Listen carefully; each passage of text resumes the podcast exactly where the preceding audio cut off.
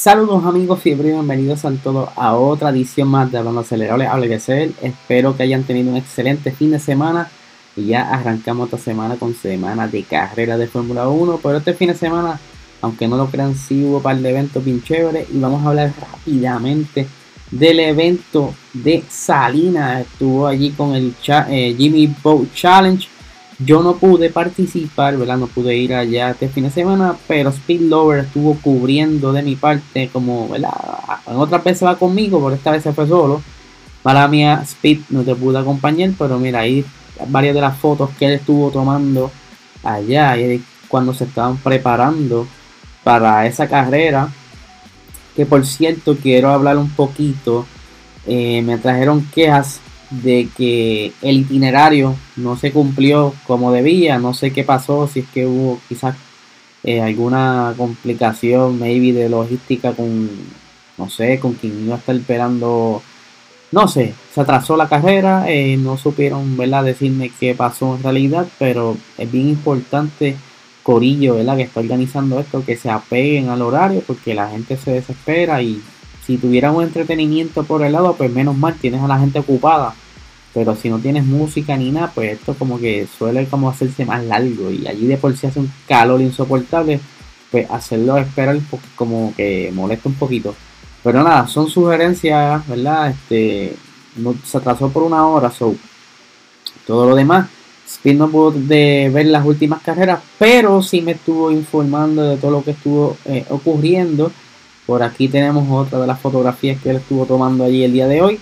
Eh, mucho miata hoy, este, mucho cajito bien chévere. Por aquí la otra foto. Ahí está.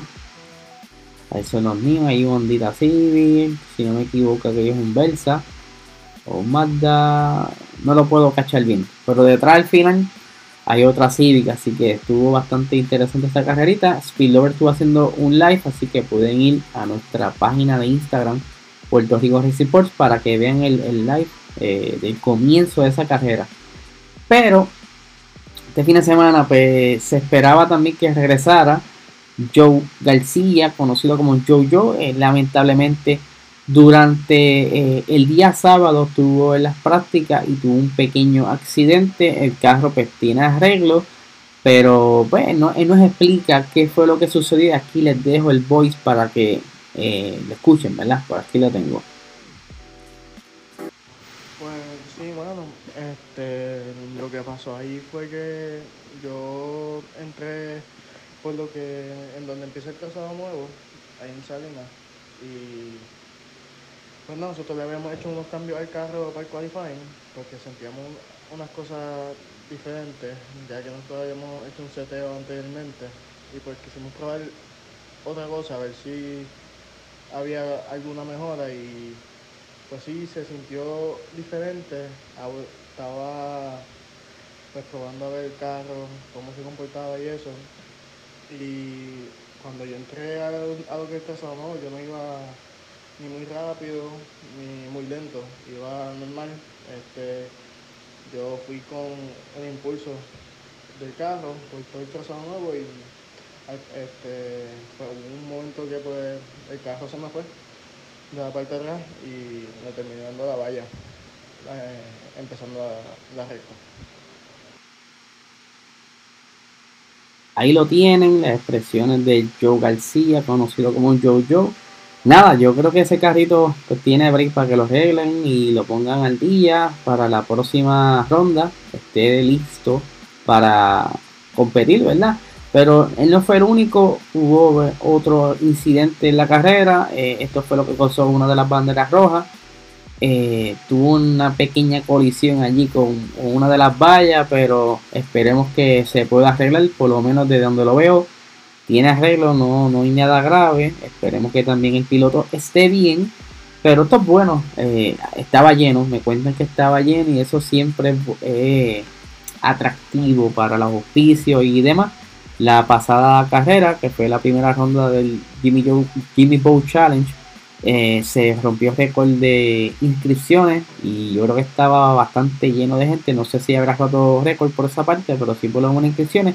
Y pues vamos a ver qué, pueden seguir, ¿verdad? Motivándose los, diferentes eh, comerciantes para que quizás puedan auspiciar este evento. Y como bien les dije, una sugerencia, un poquito de música, un DJ, hagan algo para que entonces cuando sucedan cosas como esta que se atrasaron, pues así entonces no se nos enzorren tanto el corillo. Pero el fin de semana no tan solo fue verdad Salinas, sino que también nos despertamos el día sábado con una gran noticia y es que McLaren entra a la Fórmula E. Esto nos tomó por sorpresa. Para los que no sepan, eh, McLaren hizo este anuncio, pero es que Mercedes está va de salida en la Fórmula E y eso pues no como que les dio brillo entonces a meterse ellos, el director actual de Mercedes va a ser quien esté quedándose en este puesto para entonces ayudar a McLaren a seguir o a comenzar su, nuevo camino acá en la Fórmula E. Ya McLaren pues, está teniendo eh, protagonismo en otras categorías como lo vimos en el Extreme que entró este año y ahora va entonces para la Fórmula E, otro, otra categoría eléctrica, aunque el Extreme próximamente va a ser eh, hidrógeno. Así que vamos a ver cómo le va a McLaren.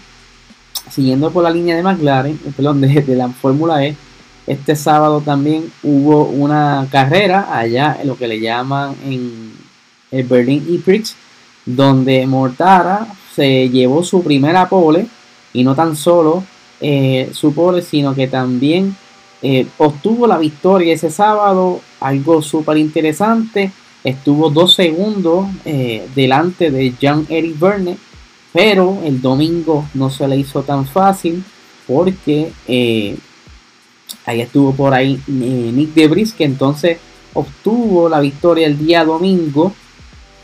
Que el piloto fue campeón ya de, de Fórmula E el año pasado y este año pues como que tuvo un comienzo bastante difícil no ha podido tener victoria. Aquí por fin pues pudo tener su victoria.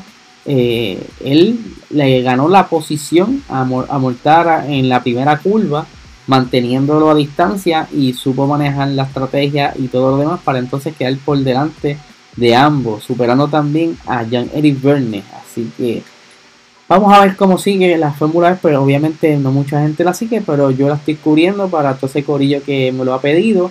Y a mí me gusta, pero no he tenido break de ver las carreras. Simplemente pues aprovecho que tengo el acceso de prensa, el acceso de prensa y les comparto la información como también parte de las entrevistas que estamos subiendo a través de nuestra eh, Instagram, Puerto Rico Racing Sports en Instagram, para que entonces eh, vean las acciones de los pilotos, tanto de los en inglés, español, pero por lo menos lo que son en inglés tiene subtítulos. Continuando con las cositas interesantes, ¿verdad? Que estuvieron ocurriendo este fin de semana, que a pesar de todo que no hubo Fórmula 1, sí hubo un poquito de acción por parte del corillo de, de Ferrari que estuvo presente en Mónaco. Y lamentablemente Charles Leclerc le ha metido un zampazo al carro que era de Nicky Lauda. Esto pues hubo una gran conversación sobre esto, ya que estaban diciendo, ah, pero ¿cómo va a ser? ¿Cómo le va a dar un carro a, Charles Leclerc así? Porque sí, este, no, no debieron sacar ese carro, el carro está en un, museo. Pues mira, gente, eh, no necesariamente sea este el, carro eh, original, sí, es el mismo estilo, el mismo modelo y también eh, construido por Ferrari quizá uno de los carros, porque para ese entonces lo que hacían era que construían varios carros para dependiendo los circuitos, ¿verdad? Las configuraciones de los alerones y eso, que tenían varios carros. Y sí fue conducido por Niki Lauda, pero el carro campeón fue, eh, está en un museo, porque en lo que estuve leyendo no especifica que este fuera como que el mero mero. Pero sí, eh, es uno de los chasis que estuvo utilizando Lauda. Eh, el carro campeón debe estar ahora mismo maybe en, el museo de Ferrari o en alguna otra parte, pero por lo menos este pertenecía a una persona privada. Por aquí tengo el nombre, déjame de la persona cómo se llamaba. Digo, se llama, está viva. Eh, esto fue, eh, ajá, este Anyway, yo sé que Charles Leclerc estaba participando como que en una en el Grand Prix histórico y pues él le dieron el break de dar una vueltita ahí en el, monoplaza y lamentablemente pierde el, control del monoplaza en la, en la chicane de Rascasse. O sea, que eso allá es francés y yo, yo soy acá boricua, papá, y yo no sé pronunciar eso. Pero sí, en la curva de Rascase, ahí pues, se le fue de la parte de atrás, para los que vieron el video en nuestras redes de Instagram eh, o sea, como que se le fue de momento de la parte de atrás según él perdió el freno, o sea que estaba tocando de lo más chévere el freno y de un momento a otro se fue completo hasta el fondo. Y pues lamentablemente no, no pudo pararlo, como que hubo una pequeña spin ahí. Y eh, él estaba frustrado, subió un tweet indicando lo siguiente, pero aquí lo tengo, ah, dice, ajá, lo tengo aquí no, no basta solamente con, con estar corriendo el... Ah, dice, cuando pensabas que ya tenías toda la mala suerte del mundo en Mónaco y pierdes los frenos en las rascas con uno de los Ferrari históricos más emblemáticos de la Fórmula 1. Triste por él, todas las carreras que ha hecho ahí ha tenido accidente o algo le sucede, no ha podido brillar ni siquiera en una carrera de exhibición eh, pero nada, el carro tiene arreglos sobre esos, esos alerones, a pesar de que, ¿verdad? A un carro clásico no, es cosa difícil que Ferrari no se lo pueda fabricar de nuevo. Eh, les debo el nombre del dueño del carro porque lo tenía por aquí, que es un artículo bastante largo. Dice polémico Lotus. Ah, este carro pues también fue uno de los eh, de lo que estuvo conduciendo el otro compañero de Nicky Lauda en ese entonces, por aquí, Clay Regazzoni, que esto fue, si, se vieron la película Rush, este fue el modelo que en la película pues como que vino Nicky Lauda y pensó como que a modificarlo y dijo, mira, este carro que le vamos a meter duro. Ah, ok, aquí tengo el nombre. Este carro es propiedad de Metacela Meta. ¿Por qué me ponen los nombres difíciles hoy? Metusela Racing, o sea, esto es un, como una compañía, ¿verdad? Eh, y tiene sede en, Colonia y dirigido por Mario Link. O sea, esto es una entidad privada que los utilizan para estos eventos así. No es la primera vez, el año pasado, eh, otro chasis igual, como les dije, construyen varios. Otro chasis igual tuvo un pequeño accidente con otro de los monoplazas históricos, en ese entonces un Lotus de 77, conducido por Timo Werner, que lamentablemente también tuvieron ese pequeño encuentro. Yo creo que más bien también tiene eh, mala suerte el carro como tal. Pero son cositas que pasan, así que no, no se me. No, me amodinen a Charles a cualquier hubiera pasado. Además, esto es un carro sumamente antiguo, totalmente distinto a lo que él conduce. Así que yo creo que se juntaron todas las cosas. el, en la mala suerte que él tiene allá, más él nunca haber conducido un carro esto, pero pues como que se mezcló todo ahí de momento. Qué triste, ¿verdad? Pero si lo ven ahí en la pantalla, los que están en YouTube, pueden ver que simplemente se, se, afectó el alerón trasero. Estos carros eran duros, de, como de piedra, por eso eran tan pesados. Eh, pero tiene, tiene arreglo, así que no sé, no se me asusten. Eso lo ponen nuevo, lo ponen así calado otra vez para coger de nuevo. Siguiendo con las noticias, este fin de semana, otra cosita, ¿verdad? Siguiendo la línea de Ferrari, salió una noticia, una noticia bien interesante y es que para eh, ahora el Gran Premio de España, una de las cositas que Ferrari va a estar cambiando es la pintura. Ya hemos hablado en otros episodios cómo los equipos de una manera u otra han tratado de cómo jugar con esto de, la, de las pinturas. Vimos como Williams en los pasados grandes premios ha ido eliminando parte de, la pintura para tratar de economizar peso. Aunque no es mucho, ¿verdad? Son gramos lo que ellos están minimizando. Pero eh, a estas altas velocidades, pues, eh, estas pequeñas dosis de, de reducción de peso ayudan un montón por vuelta en el caso de Ferrari, ellos creen que podrían recortar cerca de unos 700 gramos eh, para entonces, junto con otras, combinarlo con otras cosas que van a, estar trayendo para el fin de semana, van a estar economizándose o por lo menos reduciendo el peso al, monoplaza cerca de unos 3 a 4 kilos, que esos son más o menos de 6 a 8 libras. Eso, ¿verdad? En estos carros es bastante, eh, se ve bastante la diferencia en velocidad porque nosotros en un cajo común y corriente le quitamos, qué sé yo, la respuesta que pesa más o menos lo mismo y no vamos a ver tanta diferencia porque lo es totalmente distinto. Pero ahora un monoplaza como esto que va a 200 millas, tú lo vas eliminando poquito a poco, pues seguro que sí que puedes entre quizás mejor una curva, puedes eh, minimizarle el tiempo en, la frenada, que no, que no entres tan tarde en la curva porque tienes el control del monoplaza, pero son detalles, tonterías que ayudan, ya que estos carros están tan pegados en unos a otros, porque si se ponen a estudiar en una carrera, más o menos desde el primero, el líder, hasta el, hasta el último, la diferencia no pasa de dos segundos. O sea, yo está, tú imagínate, estar hablando ahora mismo y mientras te estoy hablando ya han pasado cuatro segundos. Imagínese eso en un carro.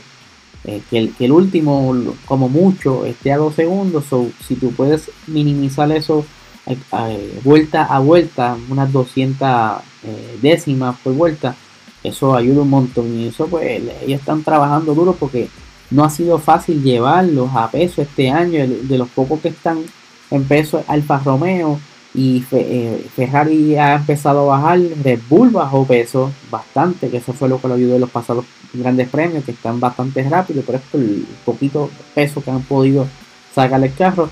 Que era Ferrari no se quiere quedar atrás, quiere bajarle peso, más las cositas que van a estar llevando para eliminar un poco el porpoising. Así que vamos a ver si es que de verdad que Ferrari se, se quita esa rachita, ¿verdad? De esos segundos lugares o medidas de pata que no quedan en ese primer lugar. A ver qué sucede.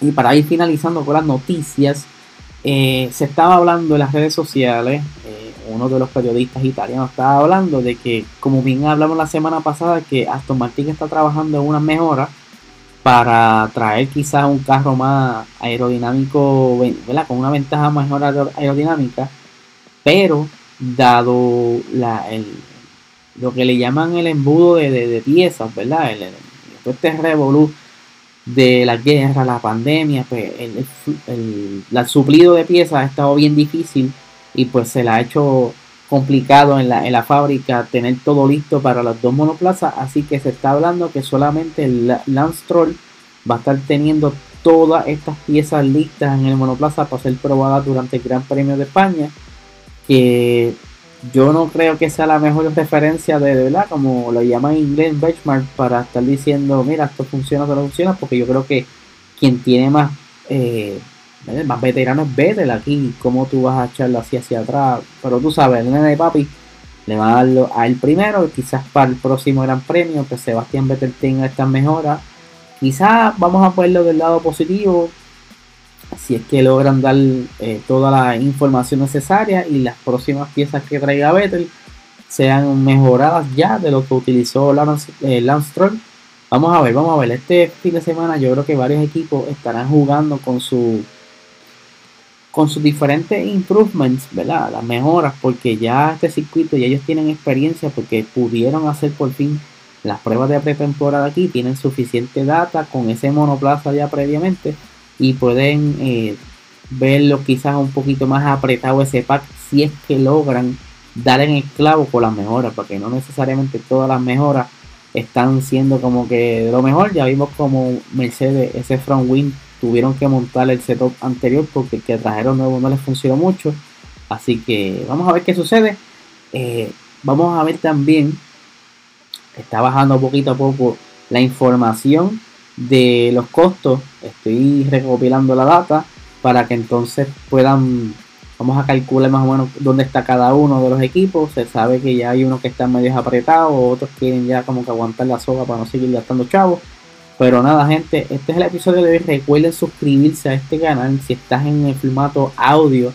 dejar tu, tu, ranking, dejando la estrellita del 1 al 5, la que tú quieras, y dejar tu comentario si te gusta o no te gusta, dejar una crítica, quieren insultar, lo que ustedes quieran, nos pueden dejar por ahí para que entonces esto siga contando, papá, las métricas ahí, nos ayude y a, ver cómo estamos, ¿verdad? Eso es lo importante para ver si podemos seguir mejorando este podcast y tú te lo sigas disfrutando. Así que nada, gente, este es el episodio de hoy. Que tengan excelente semana.